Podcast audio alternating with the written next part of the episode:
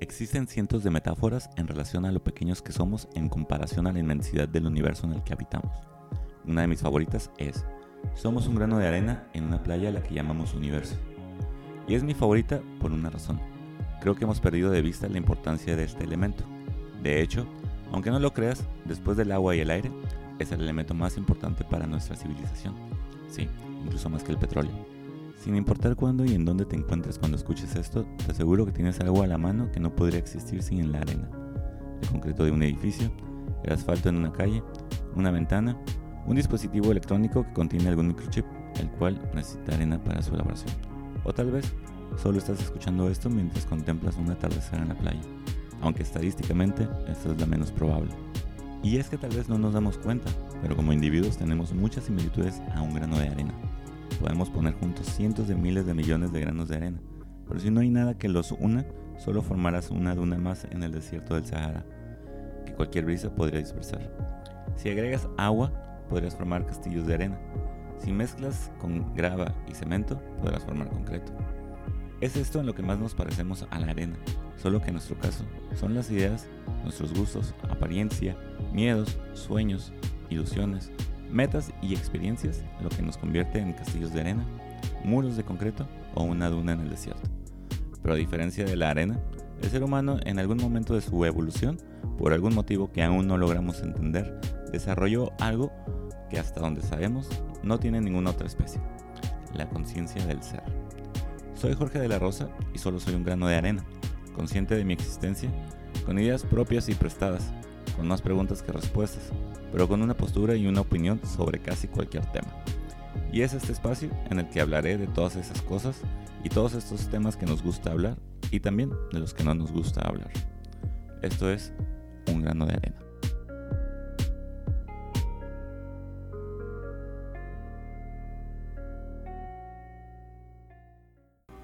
Hola, bienvenidos a este podcast. Esto es Un grano de arena. Gracias por regalarme unos minutos de su tiempo, por tomarse la molestia de descargar este podcast y escucharlo.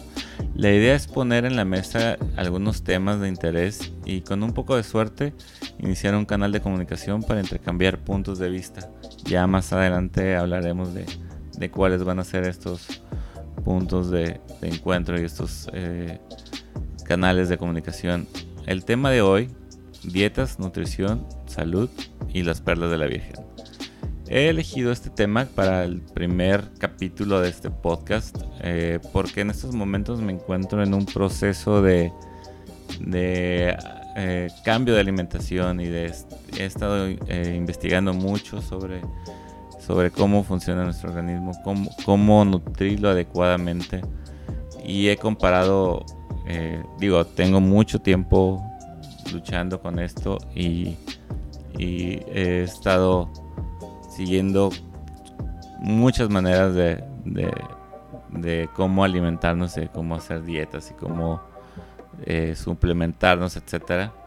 Y bueno, eh, hay una frase que dice que el alimento sea tu medicina y tu medicina sea tu alimento. Esto lo dijo Hipócrates allá por el año de 400 antes de Cristo. Eh, y esto nos habla de cómo el ser humano desde los tiempos más antiguos, desde los tiempos más remotos, eh, está consciente de que hay una relación entre lo que comemos y, nuestra salud. Entonces, eh, eh, ha sido de un tiempo para acá ya todo un boom y toda una industria alrededor de esto. Eh, sobre todo ya desde el punto desde que dices, ok, voy a hacer una dieta, ¿no? Y bueno, ¿qué es una dieta? Eh, según la Real Academia de la Lengua Española, una dieta es el conjunto de sustancias alimenticias que un ser, un ser vivo toma habitualmente. Es decir, si yo baso mi alimentación en comer, cenar y desayunar tacos, pues mi dieta es a base de tacos. Entonces, este, tenemos esta preconcepción de que eh, dieta es solo cuando nos restringimos en lo que comemos y cuando ponemos atención en lo que comemos y esto no es así. En realidad dieta es, es todo lo, que, lo que comemos. Y, les hablaba de, que esta, de un tiempo para acá, no sé, desde los 80s, 90s, este, la industria de la industria alimentaria, la, industria que tiene que ver con la nutrición ha tenido un crecimiento impresionante, en, sobre todo en los últimos, voy a decir, en los últimos 10 años, eh, toda la industria relacionada con temas de bienestar, tanto llámese servicios de gimnasios, este, nutriólogos, eh, suplementos alimenticios, es, ya es toda una industria, ¿no? Nada más para que se den una idea, eh, en el año 2015, esta industria tenía una, o sea, a nivel global, toda la industria de, del bienestar de la salud, ya en cuanto a, nutrición, en cuanto a, a ejercicio, etcétera, esta industria alcanzó a nivel global la cantidad de 3.7 trillones de dólares. O sea, nada más para que se den una idea. Y ya para el 2017 ya estaba en 4.2 trillones de dólares. O sea, les aseguro que hay gente que ni siquiera sabe escribir correctamente ese número.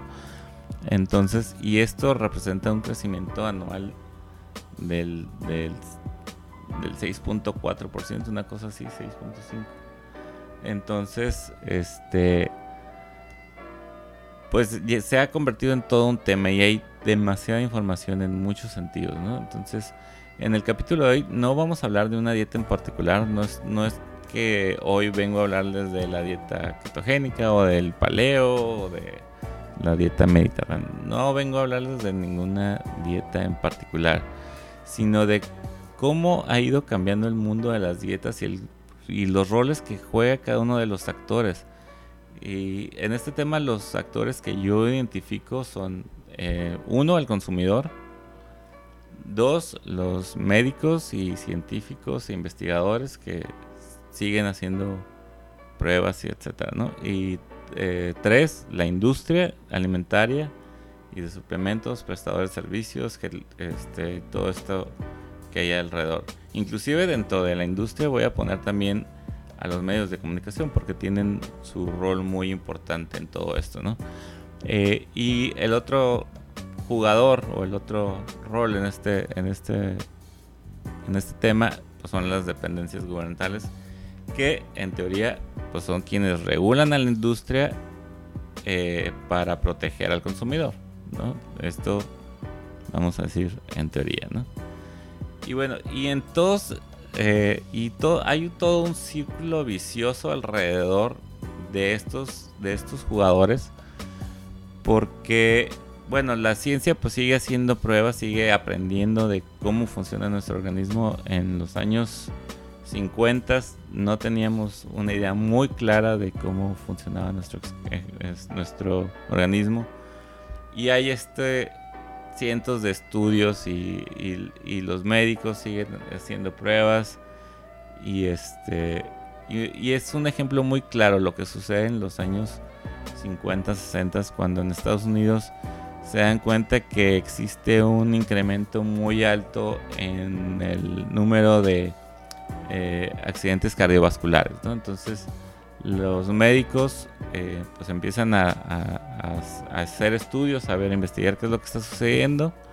Y en ese momento lo que ellos ven es de que, ah, ok, eh, la dieta que estamos, el norteamericano promedio hoy en día tiene una dieta muy alta en grasas saturadas, en grasas de origen animal, en mucho más de lo que venía sucediendo. Entonces, pues este es el culpable de que esto esté sucediendo.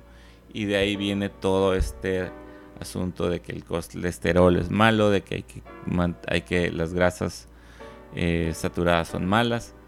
Eh, y, y, en su momento pues se, se tomó esto como, como, información válida, ¿no? este, ¿Cuántas veces no hemos escuchado esto de que, ah, es que este, tal universidad de no sé dónde hizo tal estudio y pues tan tan, ¿no? Eh, y de repente no preguntamos, bueno, ¿y cuál fue la muestra o, qué es lo que abarca dicho estudio? ¿no? Entonces, esto se ha convertido en una, en una zona gris para la industria alimentaria para decir, ah, bueno, tal estudio que hizo tal universidad avala que mi producto sirve. Y la respuesta, la siguiente pregunta debería ser sí, pero en qué condiciones, ¿no? Entonces, retomando lo de lo que sucedió en los años 50, eh, hoy, nos, hoy sabemos que, por darles un, por ejemplo, este, en Estados Unidos efectivamente había una dieta muy alta en grasas saturadas, digo, también en carbohidratos y en azúcares, y esta combinación sabemos hoy que es la que realmente este, ocasiona el problema, ¿no? Porque en ese mismo año, en los años 50, eh, no tomaron en cuenta que, por ejemplo, en zonas como Islandia, eh, que tenían dietas muy altas en grasas saturadas, en grasas de origen animal, pero no tan altas en carbohidratos, pues no existía el mismo problema, ¿no? Entonces, este, de ahí viene estos estudios que se hacen en Estados Unidos y la industria reacciona ante esto, ¿no?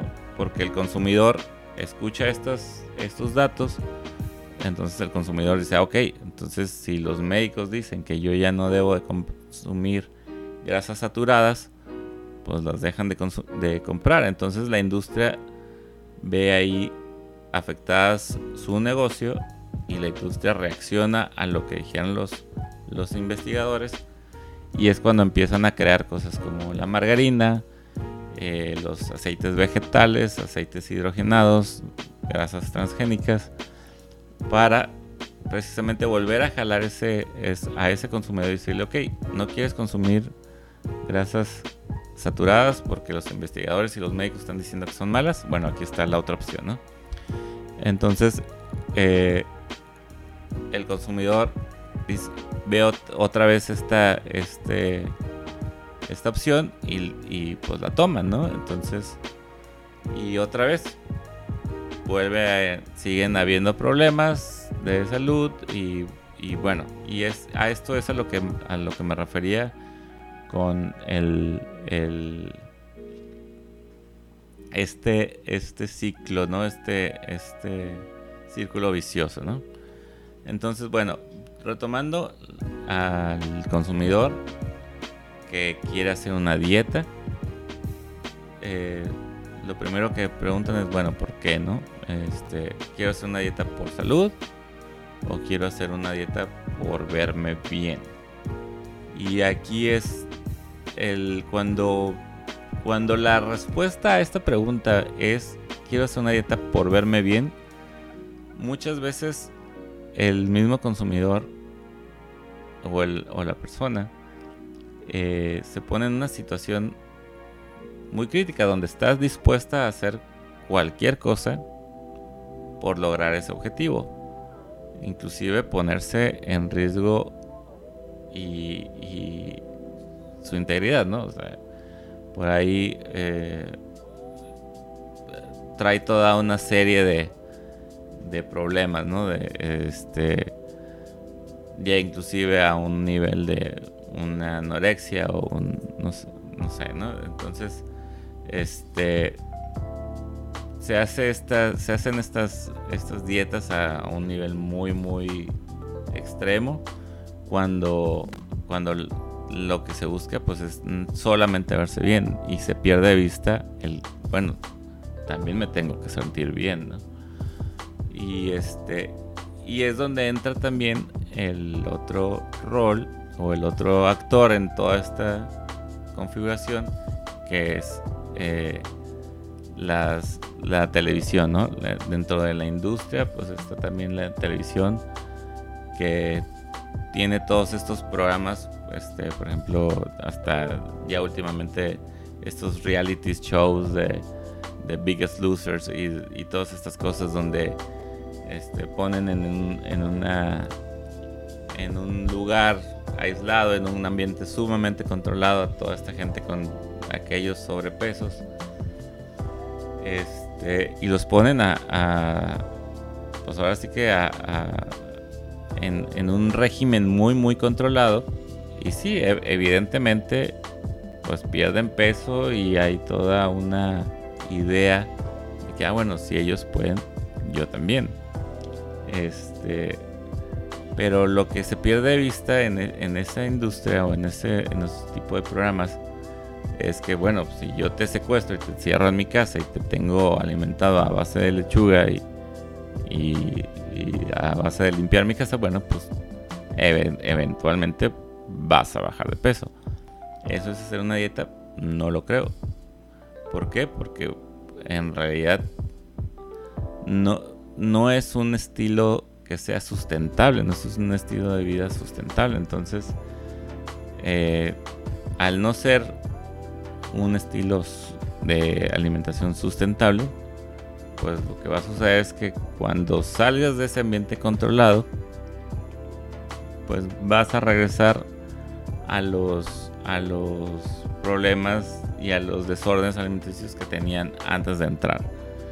Y, y una, una forma muy clara de ver esto es que pues, nunca ha habido una un, un show de, este, de reunión o de volver a unir reunir a, los, a las personas que habían participado en estos concursos porque lo más probable es que todos ya recuperaron ese peso que habían perdido, ¿no?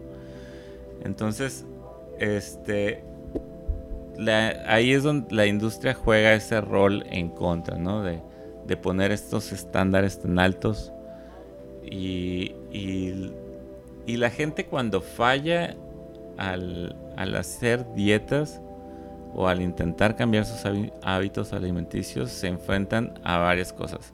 ¿Por qué falla la gente? Bueno, primero la carga cultural. Y no voy a hablar de... Voy a hablar específicamente, por ejemplo, en México, ¿no? Eh, todavía hasta hace unos años había esta creencia de que, ah, si un bebé estaba gordito y cachetón es porque está muy sano, ¿no?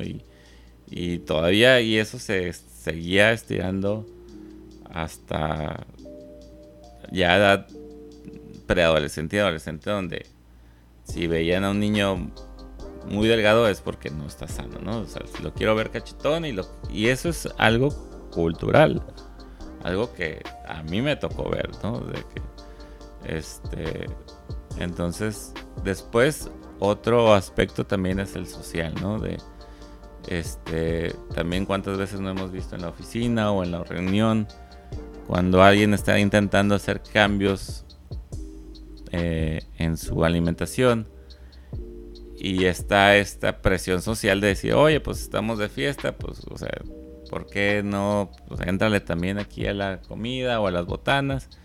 Y hay esta presión que nos hace estar eh, saliendo de, de, estos, de este intento, ¿no? El otro factor que yo veo es el factor económico, ¿no? Que, esto desafortunadamente también entra aquí en, juego, ¿no? Eh, y uno, un ejemplo muy claro es este, que una ensalada en un restaurante cuesta 150 pesos cuando tres tacos de, de carne y guisado y con tortilla de harina en un puesto pues te salen en 60 pesos, ¿no? Entonces, este, pues también, también entra ahí en juego, ¿no? Que esto tiene que ver un poco también con disciplina porque estás hablando de un restaurante que está viendo un, un nicho de negocio y que lo está explotando, ¿no? Probablemente hacer una ensalada en tu casa sea a lo mejor inclusive más barato que los tres tacos, ¿no? Pero pues también ahí entra el tema de la disciplina. Eh, otra de las razones por las que me he dado cuenta que también mucha gente no logra los, los resultados que quiere es por este instinto de estarnos comparando. De que si, ya sea con estos mismos programas de los que les estoy hablando, o nos comparamos con el vecino, o nos comparamos con la compañera de trabajo, entonces, este, y si fulanito come de tal manera y no está gordo porque yo sí, ¿no? O, o si este, o si él está bajando muy rápido peso y yo no puedo, es porque pues, yo soy gordito y mejor lo acepta, ¿no? Y este y es y es y todos estos factores son los que nos, nos hacen eh, sentir que estamos fallando, ¿no? Entonces, este eh, otra de las de las cosas que yo he visto que, que veo y que he comparado es y no nada más en nutrición, inclusive en noticias o en, o en, en muchos aspectos, es de que tendemos a, a tomar como esa persona que nos cae bien o con quien nos identificamos por alguna razón, eh, le damos este poder de lo que él diga es verdad, sin cuestionar, sin comparar información. Entonces, este, de repente vemos a estos, ahora con todo esto del YouTube y de los canales y los influencers, etcétera, este, de repente vemos a una chavita delgada con ciertas características y dicen, ah, ok, yo me quiero ver como ella y si ella dice que ser eh, con tal régimen alimenticio va a funcionar y que si dejo de comer por tres días, mi cuerpo se va a alimentar de las reservas y, así es porque él lo dice, ¿no? Entonces caemos en esa, en darle ese poder a, esta parte de la industria, ¿no? De, los influencers y de la gente que, que también como, como parte de un negocio, pues ven una oportunidad ahí, ¿no? Este, y como les digo, y el, esta industria eh, ha crecido tanto y a niveles tan acelerados que el otro, el otro jugador, que es el gobierno, se ha quedado corto y, se ha quedado corto en, los temas de, de, regular sobre todo la industria de los suplementos, de, de las minerales, de los este, vitaminas, etcétera, ¿no? Y este todo lo que es eh, aparte de la industria alimentaria, que también la industria alimentaria tiene sus sus problemas que con los que ha lidiado y el problema más grande y que ha sido tema de polémica es en, el, en la industria alimentaria eh, es, es pues todos estos rollos de de que si los alimentos transgénicos, de que si ya no tienen los mismos minerales, que si los pesticidas. Pero también en este tema perdemos de vista un punto muy importante. Eh, este crecimiento, en realidad, la industria alimentaria lo que ha, ha venido haciendo en los últimos 20 años a la fecha es también reaccionar a una explosión demográfica impresionante. O sea, y yo creo que más, si no es que todos, pero más del 75% de los problemas globales que tenemos, pues la, la raíz de estos problemas es que somos demasiados humanos ya en este planeta. Entonces, la industria alimentaria ha tenido que hacer, echar mano a, a la ciencia para acortar los tiempos o para incrementar la productividad para poder eh, para poder eh, responder a las necesidades del consumidor entonces eh, es también de repente ahí vemos satanizados a estas industrias de que ah si los alimentos transgénicos que si los alimentos este, cuando la realidad es que no todos los alimentos transgénicos son malos. y es y, si no fuera porque ahorita, gracias a la ciencia, se han acortado muchísimo los tiempos para producir más alimento de una calidad, no voy a decir que la misma calidad, probablemente no, pero por lo menos muy cercana, pues sí, y, es, y eso este, va más allá de la, de la eterna lucha entre veganos y carnívoros, ¿no? De que este, los veganos dicen, no, es que este, la contaminación de las industrias este, ganaderas y avícolas, etcétera, Pero la realidad es que si, si lográramos el sueño guajiro de los veganos de que nadie consumiera carne, la realidad es que nos enfrentaríamos a otro problema muchísimo más serio, que es, ok, la gente va a dejar de comer carne, pero entonces van a comer muchísimas más verduras y va a haber mucha más, va a ser necesaria muchas más parcelas y mucha más tierra para el cultivo y mucho. Entonces, eh, no se trata de que si una industria es mejor que la otra. Yo creo que el verdadero, el verdadero problema aquí, el verdadero problema aquí es, es que la cantidad de seres humanos que hay que alimentar, ¿no?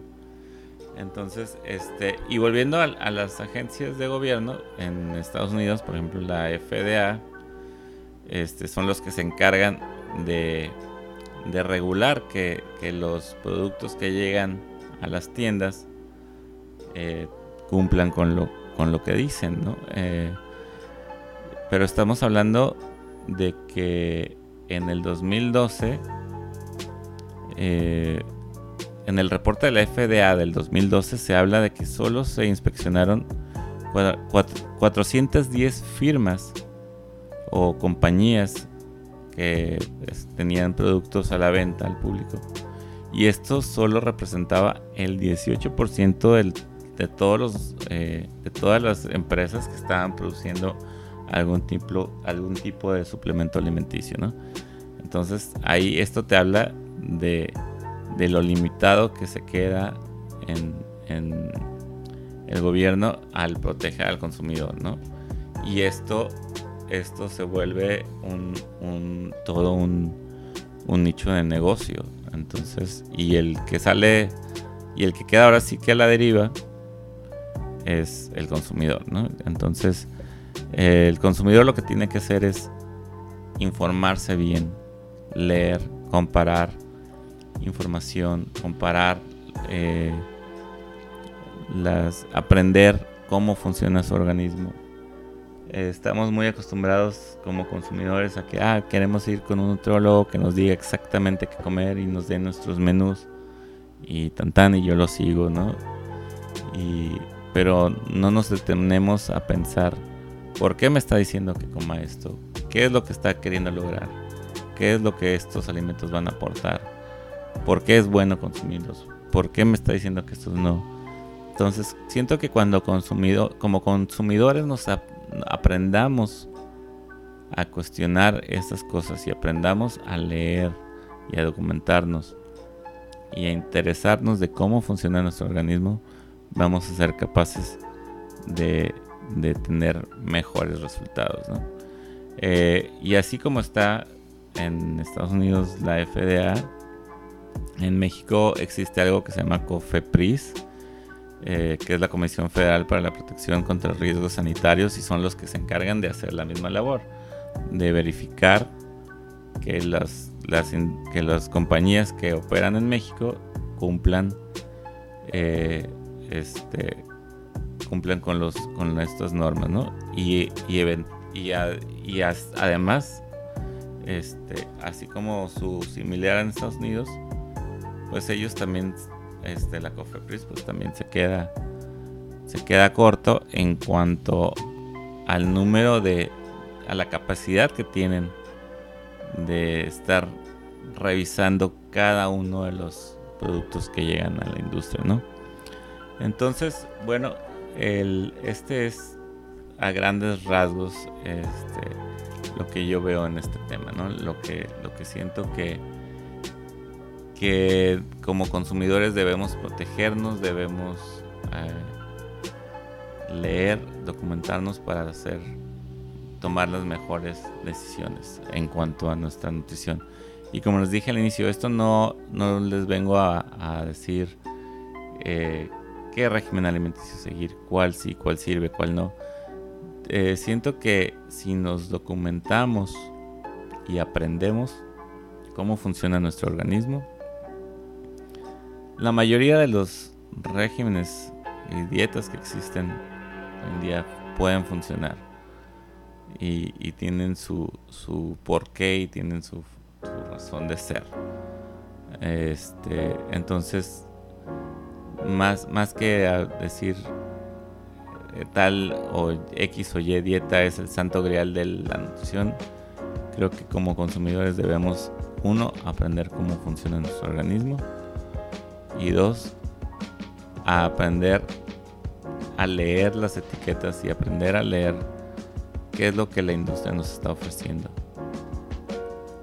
y darle el, el valor a cada uno de ellos. Entonces, este,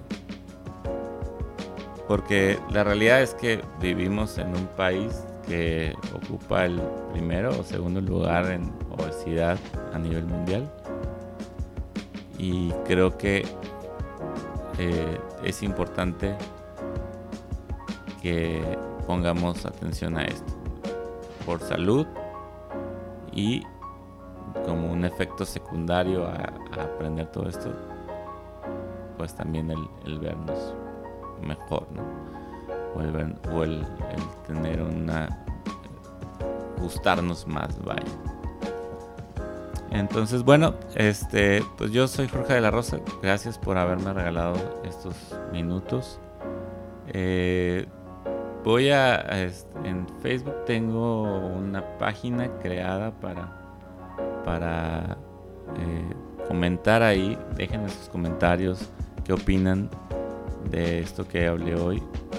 Eh, y ahí mismo voy a,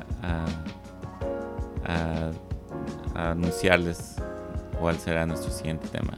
Eh, como les dije al principio, la idea de este ejercicio es que cada, en cada episodio hablar de un tema distinto. No es, no es que esto vaya a ser un podcast sobre salud y nutrición. Este, hablaremos de política, hablaremos de religión, hablaremos de todas esas cosas que nos gusta hablar y también de las que no nos gusta hablar. Entonces, gracias por su tiempo, gracias por escucharme y esperemos, espero contar con su atención para el próximo capítulo. Muchas gracias.